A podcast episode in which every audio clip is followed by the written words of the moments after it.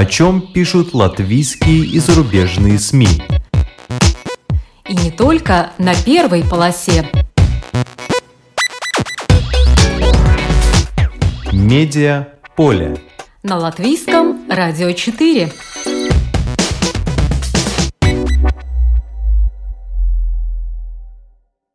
Здравствуйте! Вас приветствует Марина Ковалева. В эфире «Медиаполе». Австрия и Венгрия – две страны, о которых сегодня пойдет речь. Татьяна Фаст, главный редактор латвийского журнала «Открытый город», расскажет о своей публикации «Как я родину искала». А блогер из Венгрии Инна Титович расскажет о том, как русские и украинцы, проживающие в Венгрии, стараются разнообразить медиапространство своей второй родины – в начале выпуска, по традиции, обзор некоторых публикаций. «Дорогие самоуправления» – так называется статья в журнале «ИР», автор которой отмечает, что независимо от величины или состоятельности, у всех самоуправлений Латвии одинаковые функции. Но если на содержание политического руководства и бюрократического аппарата надо тратить почти половину всех средств, то на улучшение жизни жителей и привлечение инвесторов особо много не остается. Один из редких случаев – краев, который не теряет, а наоборот заполучает людей – это Марупы, где самый высокий уровень рождаемости в Латвии – почти 18 детей на тысячу жителей. И бюджетные расходы приличные – 36,9 миллионов евро в прошлом году. В виде налогов в Марупы собирают 27 миллионов евро. Край является и крупнейшим экспортером благодаря аэропорту Рига, Air Латвийской почте и другим предприятиям. Издание сравнивает ситуацию в самых разных самоуправлениях Латвии. Российский миллиардер Михаил Фридман назвал себя главной жертвой падения стоимости испанского ритейлера «Диа». По словам Фридмана, российские акционеры сети магазинов допустили ошибки при подготовке к сделке и теперь расплачиваются за них большими деньгами, пишет Forbes.ru. Михаил Фридман, седьмой Forbes России, удивлен тем, что в Испании начато расследование покупки его инвесткомпании Letter One местной сети супермаркетов Dia и считает себя главным пострадавшим от падения котировок ритейлера. «Я самая большая жертва краха акций Dia. Мы вложили в компанию 1 миллиард 600 миллионов евро», заявил Фридман в интервью испанской газете «Эль Паис». Коллектив авторов исследовательского подразделения Facebook представил технологию деидентификации лиц с помощью нейросети, которая позволяет защитить героев видео от систем автоматического распознавания людей. Об этом пишет портал Медуза.io.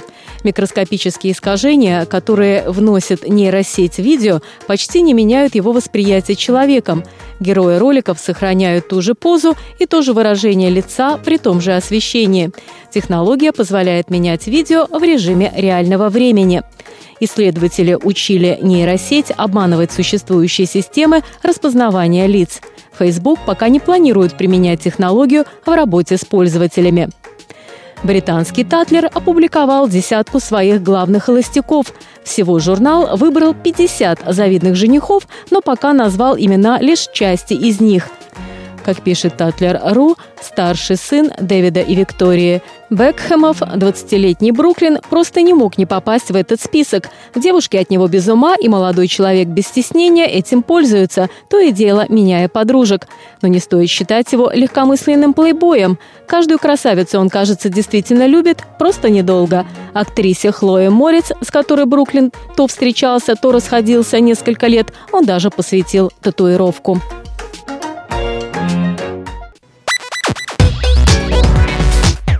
Медиа поле. На латвийском радио 4.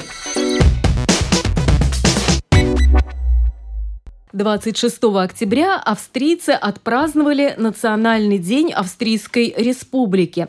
История этого праздника связана с выводом иностранных войск с территории Австрии и в память провозглашения постоянного нейтралитета в 1955 году.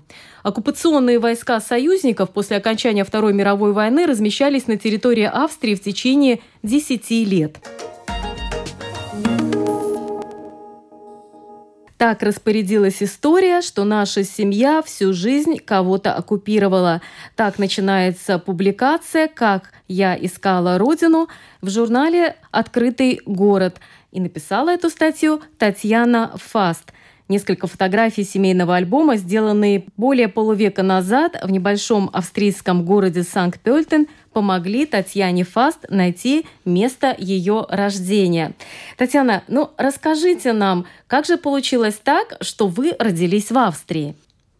А, мой папа а, не успел на большую войну, на большую Вторую мировую войну, и 17-летним, а, можно сказать, подростком, юношей, был отправлен все-таки все был отправлен на фронт, а уже победу он застал, будучи в Чехии, куда, куда ехал воевать. Но так как война закончилась, то он остался, э, ему было уже 17-18 лет, он остался служить э, в советской армии. И таким образом он попал за границу. И вот начиная с 45 года до 55 он прожил в Европе уже э, в войсках, которые стояли там сначала в Чехии, потом э, в Польше, а потом в Австрии.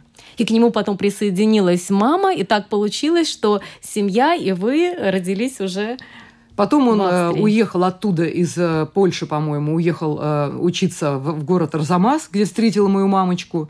И в 52 году увез эту мамочку, еще не мамочку тогда, а молодую девушку, увез в незнакомую европейскую страну. Могу сказать, что мне очень повезло в жизни, потому что родилась я в замечательной, прекрасной стране. Той самой, э, которую когда-то оккупировали советские войска. И 10 лет с 45 по 55 год они там находились. Страна эта называется Австрийская республика. И я, конечно, жила много лет в советские годы, и для меня это было недоступно вернуться туда, посмотреть на все это, почувствовать.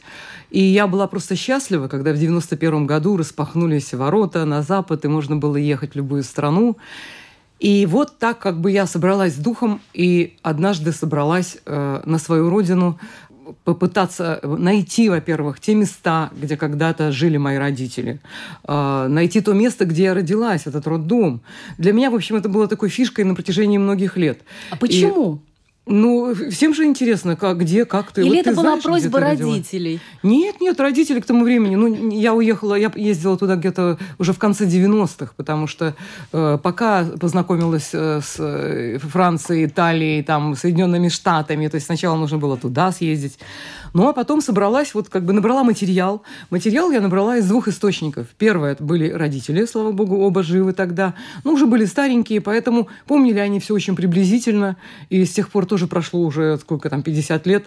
И Одно дело, когда они жили там вот в советской зоне оккупации, а Австрия была разделена на четыре зоны, потому что все союзники, так сказать, получили по своей доле, четверо союзников Соединенные Штаты, а Великобритания, Франция и СССР. И э, там все было по-другому. Э, во-первых, в советской зоне были свои советские названия. Например, папа помнил, что через Дунай был мост Малиновского. Вот он мне говорит, вот там мост Малиновского. Ну, то есть они все очень помнили, так сказать, э, своей памятью.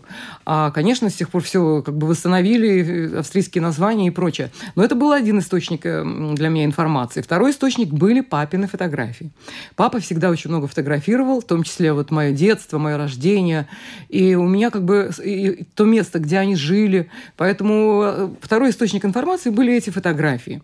И это фотографии, с одной стороны, Вены, с другой стороны, э, небольшого городка Санкт-Пельтен, который находится в 60 километрах от Вены. Но он небольшой как бы по европейским меркам, по нашим э, меркам, конечно, он тоже не маленький, там где-то около 100 тысяч жителей, и городок-то дай бог. То есть и там тоже было найти не так все просто. И чем знаменит э, вот этот небольшой городок Санкт-Пельтен? Ну, это считается э, родина австрийского барокко. Вообще городу там полторы тысячи лет, там римляне когда-то находились, и э, очень богатый по культуре город, масса памятников архитектуры, масса церквей, костелов, очень много вот следов э, истории, там очень много. А там То много есть... туристов? Очень много туристов, да. Такой насыщенный городок, там э, прекрасная архитектура. Даже вот старинный вокзал, например, который я тоже описываю, потому что туда э, пускали советских офицеров. И вот этот городок тоже был поделен, то есть советский э, э корпус стоял в определенном месте, э, который был отгорожен э, бетонными плитами. То есть э, очень много было всяких запретов. Нельзя было э, не встречаться с местным населением населением, не ходить в местные магазины, не ходить в местные рестораны. Какие-то нарушения, скажем, за связь со австрийскими, например, офицеров, карали вплоть до смертной казни. В городе Баден, недалеко от Вены, есть такой городок, тоже курортный. Там Знаменитый находился... для миллионеров. Вот. И там находился как раз э, вот этот расстрельный комитет, военный трибунал, который судил э, офицеров там, или солдат э, за какие-то правонарушения. И там вплоть до расстрела было смертной казни. То есть настолько было много запретов вот для советской э, э, военной этой всей э, базы, что, например, им запрещали учить немецкий язык. Э, или, ну, я уже не говорю там встречаться с какими-то местными австрийцами. А австрийцы как раз, наоборот, были очень доброжелательны, несмотря на то, что это были как бы оккупанты, которые много чего там нарушили у них, их распорядок жизни. Но э, они, например, бургомистр присылал э, билеты советским офицерам там в театр. Он их хотел познакомить с местной культурой. Приглашали на экскурсии в том же Сан-Пельтоне. Э, билеты рвались и выбрасывались в мусорник, от экскурсии отказывалось советское командование. То есть это было все очень строго, то никаких вообще... И там было время даже, когда советским офицерам запрещали жить семьями. И когда началось там беспробудное пьянство, то э, тогда, значит, в каком-то там 52-м, по-моему, году разрешили привести семьи. И ну, считалось, что дорого семью содержать, вести туда и так далее. И вот когда разрешили семьи ввозить, вот тогда, по-моему, э, мама туда и отправилась, когда можно было. И вот там где-то года три она там прожила. Ну, а меня они родили там буквально накануне выхода, поэтому я там не так много, можно, можно сказать, помню. Но, тем не менее, вот э, по косвенным, можно сказать, воспоминаниям, я поехала на поиски. То есть вы родились в Австрии, в этом городке Санкт-Пельтон. И сколько же лет вы там прожили? Я родилась не в Санкт-Пельтоне. А, в Санкт-Пельтоне да. стояла воинская часть. А госпиталь вот этой весь, всей советской оккупационной зоны находился в Вене. И находился он вот недалеко от этого моста Малиновского в районе Флорисдорф. Так вот, из всех воспоминаний родителей было только два факта, которые не изменились. Это город Вена и район Флорисдорф.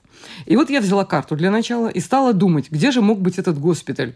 Ну и в этом районе Флорисдорф там было всего несколько таких вот э, медицинских центров. Но мама помнила, что большой был этот медицинский городок, там было несколько корпусов.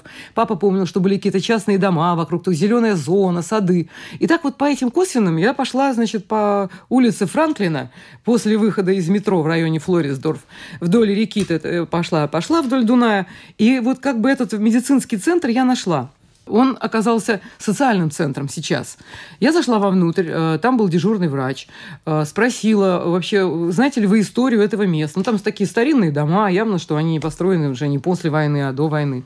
Он говорит, да, вы знаете, здесь во время войны был госпиталь, а до советский, а до советского был немецкий, а до немецкого была больница.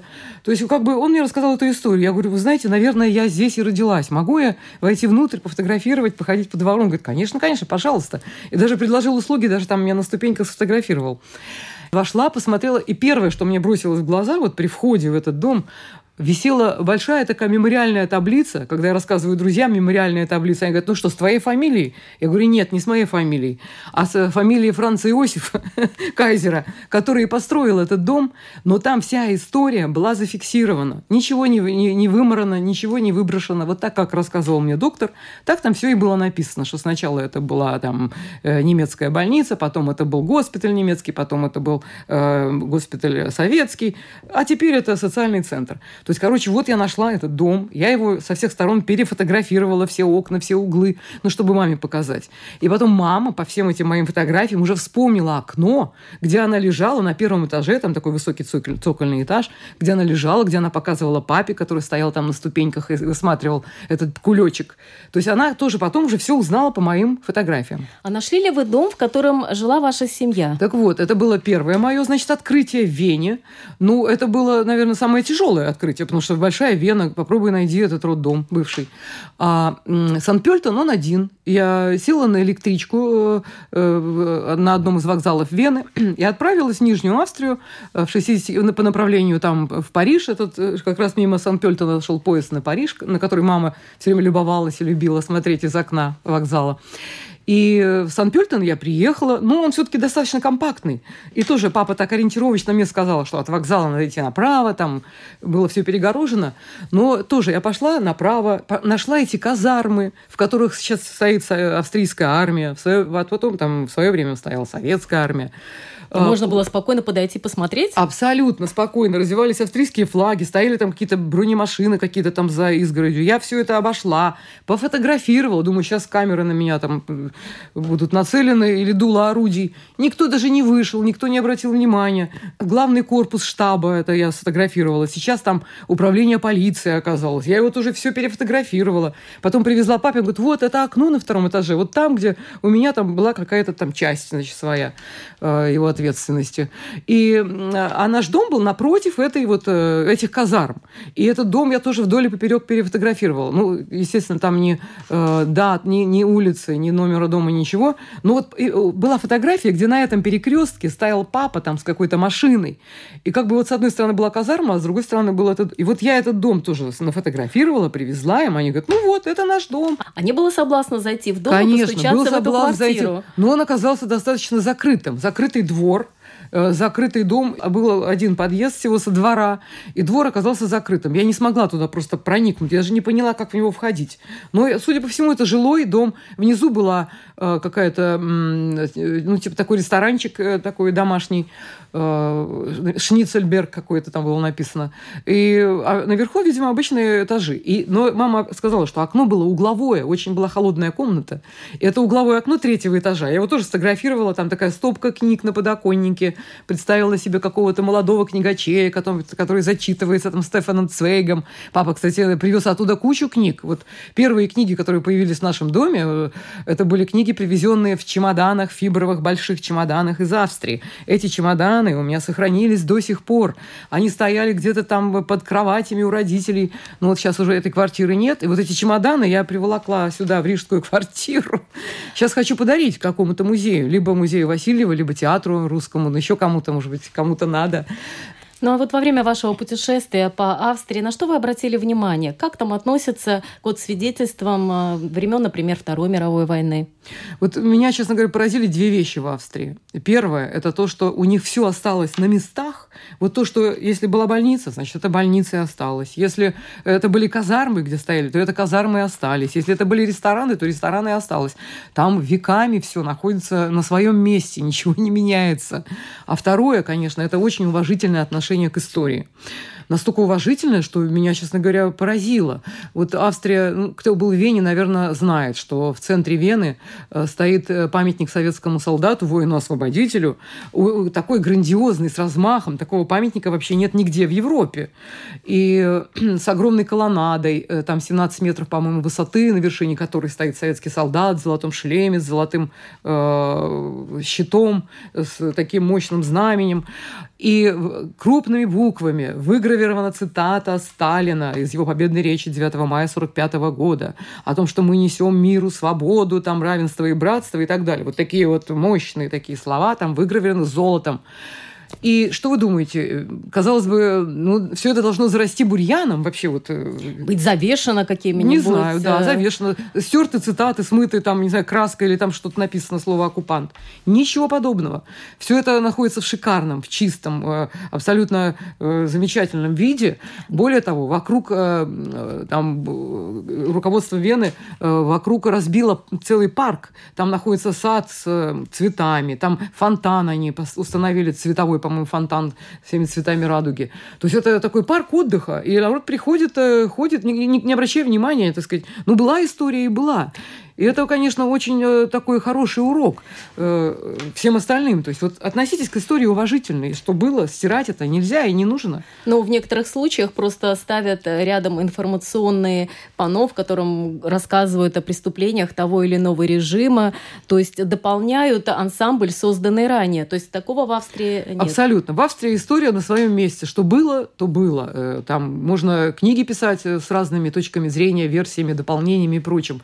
Ну и, кстати, кстати, вот одна интересная деталь.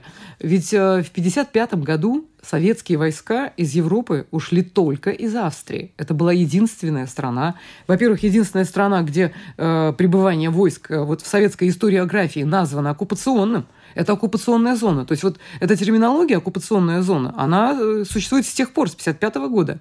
То есть вот э, освобо... это было освобождение от освободителей в той же Вене. И э, они ушли оттуда по договору с Советским Союзом, с Хрущевым. Хрущев подписал все документы. И это была единственная страна, откуда ушли советские войска. Они не ушли из ГДР, они не ушли из Венгрии, они не ушли из Чехии, они не ушли из Польши, где никогда не назывались они оккупационными, кстати. Ну, как и из Балтии в том числе. А вот э, а, Австрия, ну, я, я не знаю, я, э, к сожалению, ну, не, не нашла как бы вот, э, может быть, такой ясной причины, что ли, почему так это быстро и легко произошло именно в Австрии. Мне трудно понять. Но я для себя объясняю это как раз вот такой мудростью а, австрийцев и умением э, делать политику э, нейтралитета, потому что они же буквально на следующий день после подписания вот этого договора о, о мире, о, о независимости, они тут же провозгласили политику нейтралитета, которой придерживаются до сих пор. Они не вступают ни один военный альянс, они не направляют пушки ни направо, ни налево, даже, я говорю, можно ходить фотографировать, никто, э, никого это не смутит.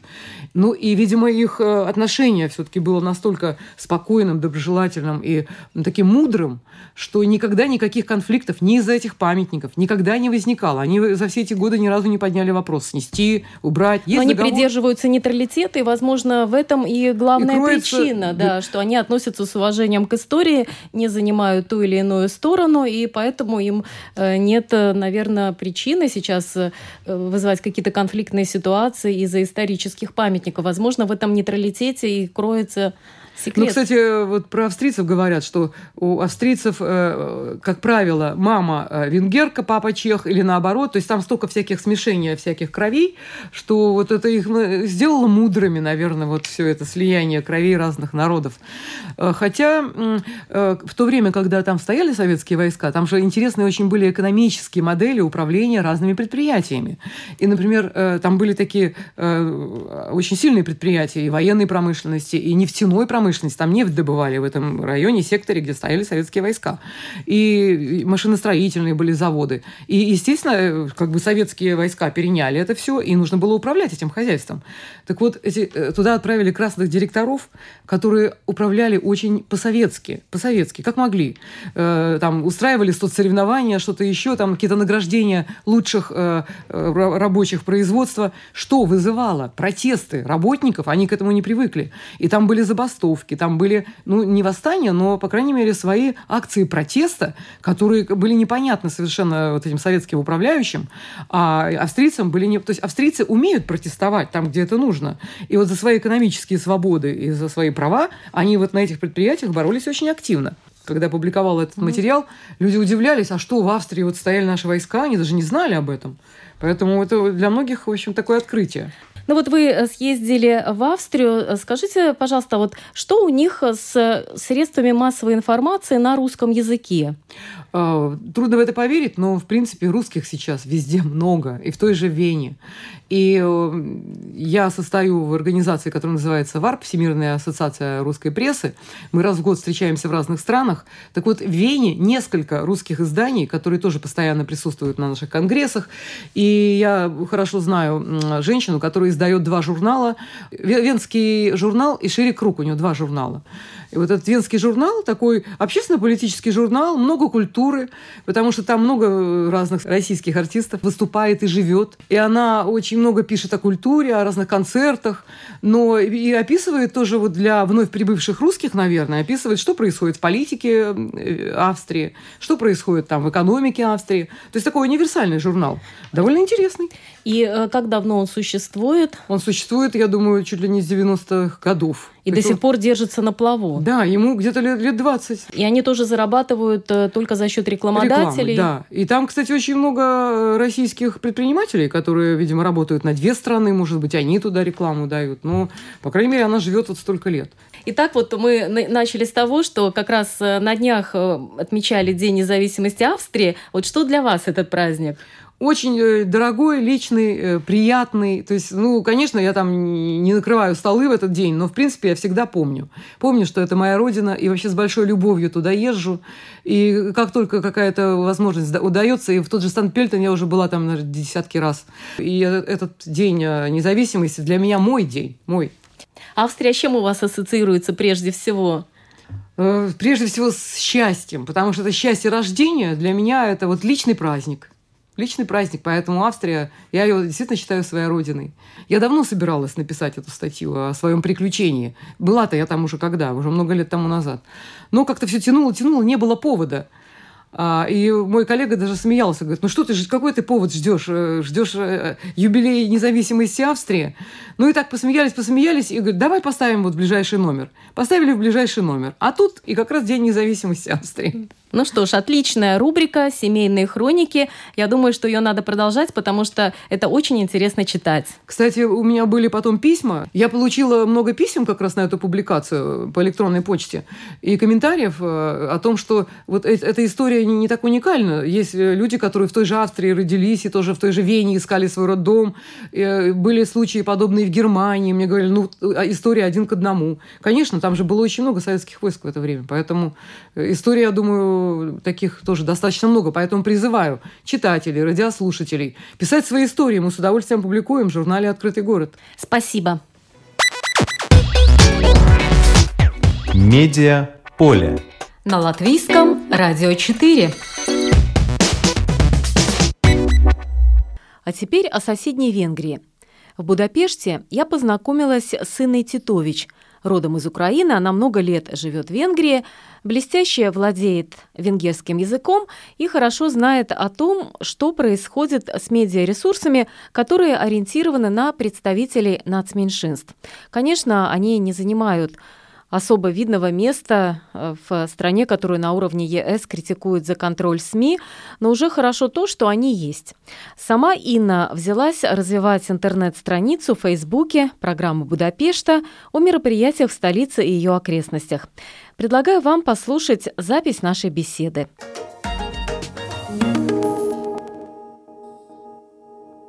Инна Титович, блогер из Будапешта, столицы Венгрии. Мы с Инной будем разговаривать на «ты», потому что в Венгрии, так же, как и в Латвии, принято обращаться к друг другу на «ты», а если говоришь «вы», то это некий намек на уже почтенный возраст. Я никогда не, не думаю, что я стану блогером. Я э, очень давно работаю в разных э, изданиях, венгерских и русскоязычных. Э, просто эту идею мне подала одна подруга, потому что э, все мои знакомые каждый день обращались ко мне с э, разными просьбами рассказать, где какие мероприятия проходят. Мне надоело им каждому отдельно об этом рассказывать. И я решила писать, пусть считают, кому интересно, тогда обращается не ко мне, а просто смотрит мою страницу и получает информацию о мероприятиях. То есть какой блог и когда вы начали создавать? Сначала я создала венгерский блог для венгерских читателей. Ну вот когда переговорив с моей подругой, я поняла, что зачем я буду писать э, для венгров, у них своих блогов достаточно, а такого блога, как я создала, здесь в Венгрии нет. То есть я пока, слава богу, единственная. О чем он? Это страница в Фейсбуке, она называется «Программы в Будапеште». Вот как раз то, что интересует всех моих друзей, знакомых и уже незнакомых мне людей. Но ты сказала, что таких нет. Чем он отличается от других? А просто я, я искала, я не нашла другого о программах э, в Будапеште, вообще в столице или, или вообще по Венгрии. То есть это информация или есть еще какие-то личные впечатления от посещения того или иного мероприятия, выставки, концерта? В основном это э, информация. Я э, стараюсь выискивать такие программы, которые или бесплатные, или ну, по очень хорошей э, цене, то есть концерты за очень большую цену, или в какие-то фестивали, которые очень большую цену просят за входной билет, я стараюсь их обходить стороной, потому что это и так они везде э, дают свою рекламу, а вот именно такие программы, которые или очень экономичные, или же вообще бесплатно э, проходят в Будапеште. Это, я считаю, что это как раз то, что нужно публике, и то, что, в общем-то, это оценят и люди, и хотя бы заочно скажут мне спасибо. Ну, приведите, пожалуйста, несколько примеров, потому что мы тоже знаем о том, что происходит э, в Будапеште, например, знаменитый фестиваль вина, знаменитый фестиваль э, сосисок, э, знаменитый фестиваль галоп и многое другое. Приведи нам просто примеры э, тех мероприятий, о которых пишешь ты. Разные пикники, которые бесплатно. Вот, э, а какое излюбленное место для пикников в Будапеште? Каждый год проходит э, очень знаменитый пикник на улице Пожонь. Пожонь – это Братиславская улица, в переводе на русский язык. И там очень много концертов, три сцены, разные вкусняшки разные программы для детей, для взрослых. Э, огромная длинная улица, небольшой кусок набережной Дуная перекрывается, и получается очень большой пикник, куда съезжается ну, почти все население этого района и, конечно, с других районов Будапешта. А какой это берег? Это Буда или Пешт? Это Пешт, и это от парламента две остановки на втором знаменитом трамвайчике. Второй трамвай Будапеште, проходит по набережной, и с его окошечка видна панорама на Буду, то есть он проходит по всей набережной, Пешской набережной, от э, одного самого крайнего моста, моста Маргет и до Национального театра Венгрии. Еще какие-нибудь примеры? Э, есть очень много фестивалей, которые проходят бесплатно. Вот, например, был международный конкурс «Цимбал». И я даже получила очень много смс от своих знакомых с огромной благодарностью, потому что это была незабываемая красивая концертная программа. Что такое этот цимбал? Цимбалный – это струнный ударный музыкальный инструмент, который очень популярен был раньше э, в Венгрии. Ну и где же можно найти э, информацию о том, что происходит э, в Будапеште, которую ты готовишь для, возможно, и наших слушателей тоже? Как тебя найти в Фейсбуке?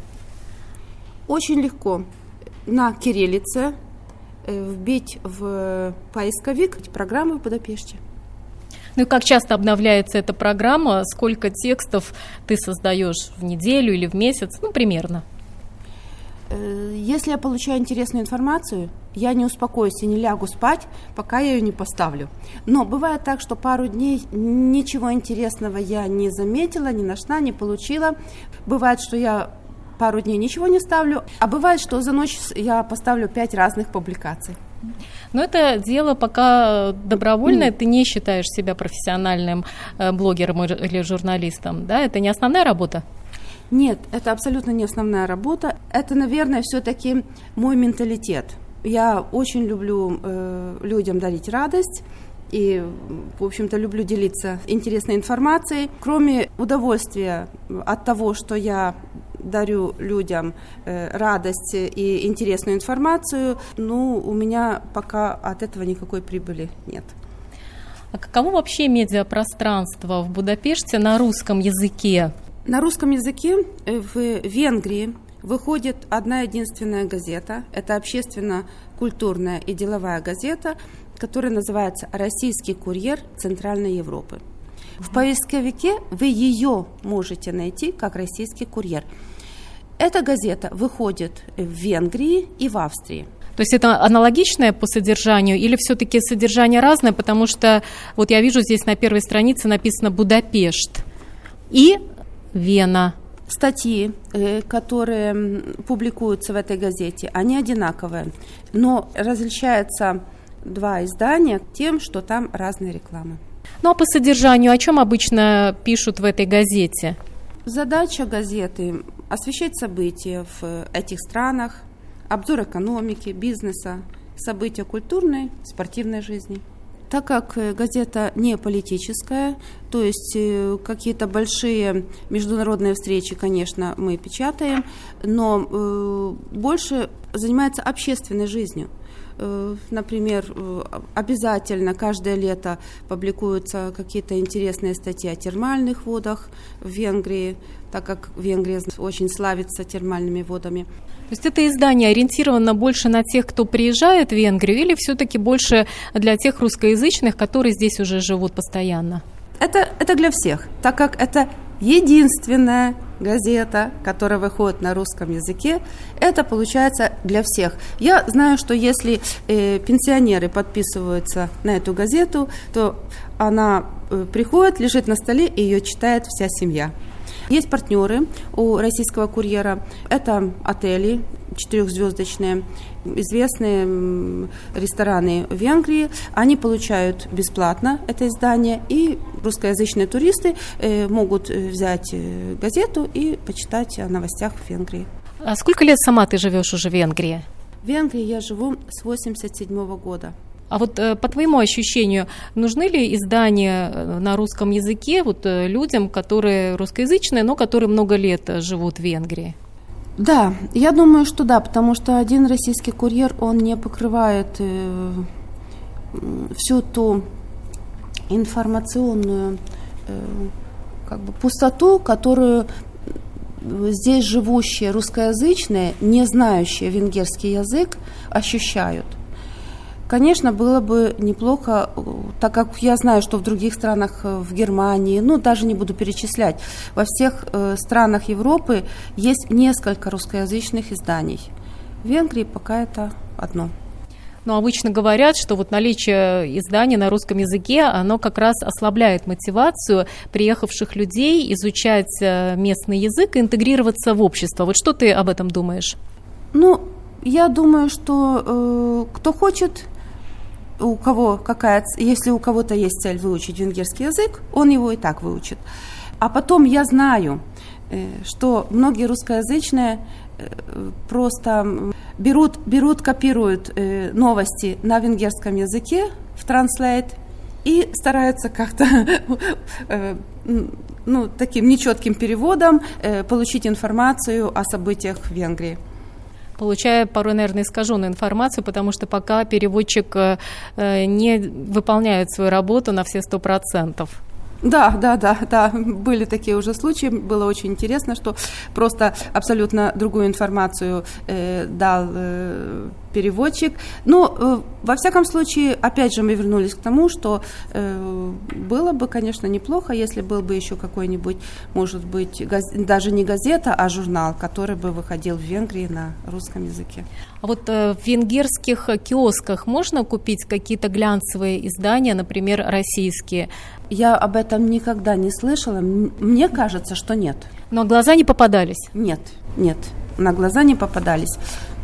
Ну хорошо, здесь живут не только россияне, но выходцы из других стран бывшего Советского Союза. Наверняка есть э, жители из Украины, их везде много, даже в Португалии. Приведи в пример еще э, какие ты знаешь медиаресурсы. Э, с 2015 года Центральное венгерское телевидение, канал М1, дает новости на русском языке. Все новости о Венгрии – и э, сначала эти новости выходили э, очень поздно, где-то после 12 ночи. Сейчас они в 23.40 э, каждый день. И есть повтор в 9 утра. И сколько минут эти новости?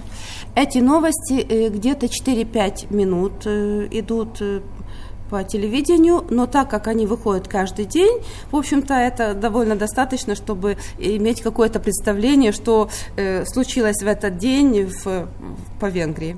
Это полноценный выпуск новостей. А знаешь ли ты, кто стал инициатором создания этого выпуска новостей? Была ли это инициатива общественного телевидения или это была частная инициатива? М1 – это э, государственное телевидение, и новости выходят не только на русском языке, а на словацком, румынском, немецком, английском э, языках. То есть получается, что на э, венгерском телевидении царит настоящее многоязычие. Да, да, венгры, в общем-то, э, хорошо относятся к другим народностям и ну, стараются помочь им э, полноценно вот влиться в, в жизнь э, венгерского народа.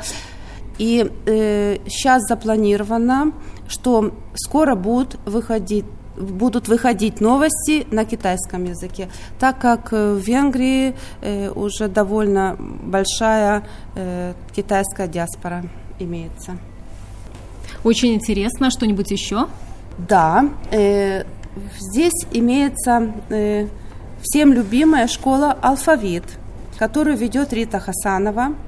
Э, в школу приходят детки, которые на русском языке проходят курсы э, по разным дисциплинам. Школу, школу очень любят, и в школу приходят не только э, дети э, русскоязычных семей, а даже венгры при, приводят своих детей и стоят в очереди, чтобы попасть э, в эту школу, потому что когда отменили обязанность обучения русскому языку в школах, венгры вдруг поняли, что они хотят учить детей русскому языку. Но в Венгрии живут не только люди, приехавшие из России, наверняка здесь э, есть и выходцы из Украины. Есть ли у них свой медиаресурс? Да, здесь э, недалеко от венгерской оперы э, находится Украинский культурный центр. И Украинский культурный центр имеет свое издание, которое называется «Громада». В переводе на русский язык это «Община». Значит, у них есть э, сайт chromada.hu. Издание выходит раз в два месяца с 2000 года на украинском языке. Чему не сказано рады э, все украинскоязычные, так как за последнее время э, с Украины довольно много э, людей переехало в Европу и в Венгрию также. А ты видела сама это украинское издание? Мне просто интересно, чем оно по содержанию отличается от того же российского курьера. Конечно, если это журнал, там возможностей больше. Да, это журнал. Э, кроме больших красивых картинок, э, там рассказывается э, о всех мероприятиях, которые пройдут или проходили в Венгрии которое проводило украинское общество, и также о жизни украинской общины. И как здесь украинцам живется? Тем украинцам, которые приехали из Западной Украины и немножко знают венгерский, или хорошо знают венгерский язык, им живется довольно хорошо. Э, хотя в последнее время на украинском сайте я вижу очень много объявлений, э, что пишут люди, которые ищут работу без знания венгерского языка, и этих людей все больше, и, к сожалению, э, работы для них все меньше в Венгрии. Э, расскажи нам э, о своем журналистском опыте. С 1998 года я начала подрабатывать в одном венгерском издании. Но вот когда ты подрабатывала, что входило в твои обязанности? С чего началась работа в журналистике конкретно?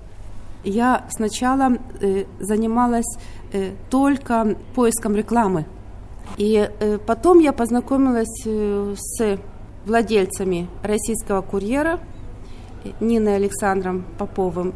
И они меня ввели в профессиональный мир журналистики. Мне очень понравился этот мир. Я к своему первому диплому закончила журналистские курсы э, заочные в Украине. Были трудности, я работала на трех работах. У меня получилось только через три с половиной года получить журналистское удостоверение, чему я была очень несказанно рада. И э, меня сразу же после этого пригласили в очень интересный журнал, который называется «Будапешт Magic». Это единственный журнал в Венгрии, э, который э, выходил на трех языках – венгерский, английский и русский. Э, к сожалению, хозяин этого журнала умер, и журнал, и журнал закрылся, и до сих пор я не встречалась с таким изданием, в котором три языка было совмещено под одной обложкой. Но у тебя же еще есть и опыт работы на телевидении здесь, в Венгрии. Да, есть такое такой частный канал М5, и там была целая серия программ, э, которые обучали венгерских э, зрителей э, иностранному языку. Программа называется Солай Мэг, которая в переводе означает «давай, говори». И один из голосов, который обучал русскому языку венгерское население, это ваш Голос вашей покорной слуги. Ну и поработав и на телевидении, и поработав э, в частном печатном издании, что называется, на хозяина, ты сейчас вот решила создать программы в Будапеште. Ну а теперь давай подытожим, но в целом медиапространство Венгрии, оно какое? Ну, на твой взгляд, конечно. Я думаю, как и в других странах, оно живое, развивается. И, конечно, э, очень много газет, журналов э, печатных, которые были, они не исчезают, они преображаются, и они э, переходят в виртуальный мир, как и, думаю, на всей планете. Спасибо. Это была Инна Титович, блогер из Венгрии. Спасибо Татьяне Фаст за статью об Австрии. Спасибо всем вам за внимание. Программу провела Марина Ковалева. До встречи во вторник. О чем пишут латвийские и зарубежные СМИ? И не только на первой полосе. Медиа поле. На латвийском радио 4.